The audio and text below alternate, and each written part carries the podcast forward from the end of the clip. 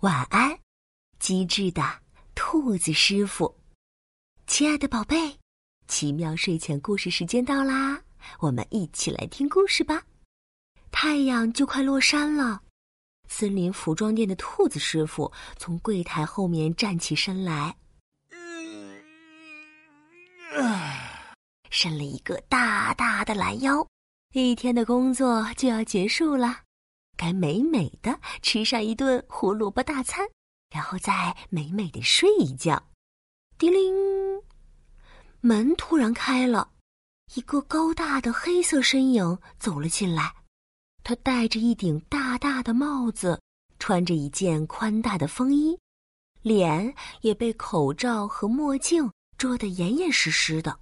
嗯，我要定做一套西装。咳咳嗯神秘的客人用不自然的声音说道：“啊，好的，那我先来帮您量一下尺寸。”兔子师傅拿着卷尺走过来。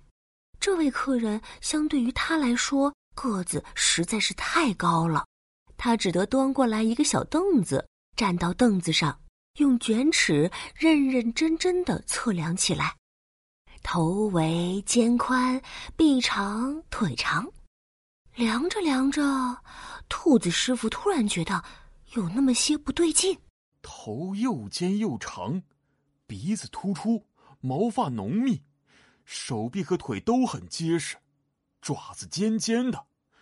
风衣下面垂着的是一条一条大尾巴。呀，不好，这是一只大灰狼！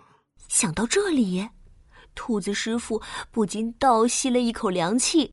心也跟着砰砰的乱跳起来。嗯，量好了吗？神秘的客人似乎有所察觉，不耐烦的说道：“呃，好了，好了。”兔子师傅说着，退回到柜台里。他强装镇定，在一张纸上刷刷的写下客人的尺寸，一共是两百元钱，后天上午可以来取。要是我不想给钱呢？神秘的客人突然摘掉墨镜。一对黄褐色的眼珠恶狠狠地看向兔子师傅，怎么办？兔子师傅的大脑飞速的运转起来。快点回答我！大灰狼攥着拳头，重重的捶了一下桌子，他的眼睛透出贪婪的光。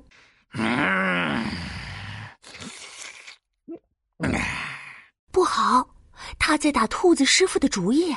呃，我突然想到了。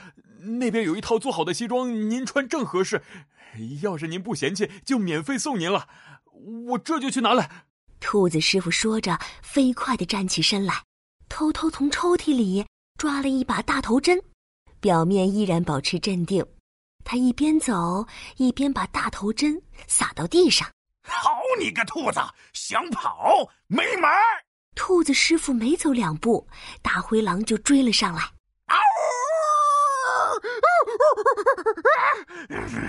踩到大头针的大灰狼发出阵阵惨叫，兔子师傅抓紧时机，扯着一卷彩绸左绕右跑，像捆粽子一样把大灰狼团团缠住。大灰狼还不放弃，一蹦一蹦的继续追赶。看我的绝招！兔子师傅把一筐线团抱在胸口，噼里啪啦的砸向大灰狼。被束住手脚的大灰狼踩在了接二连三滚来的线团上，像表演马戏一样。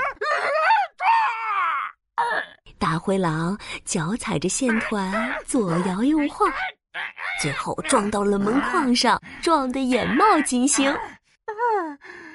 天下果然没有免费的午餐呐！今天的故事讲完了。晚安，机智的兔子师傅。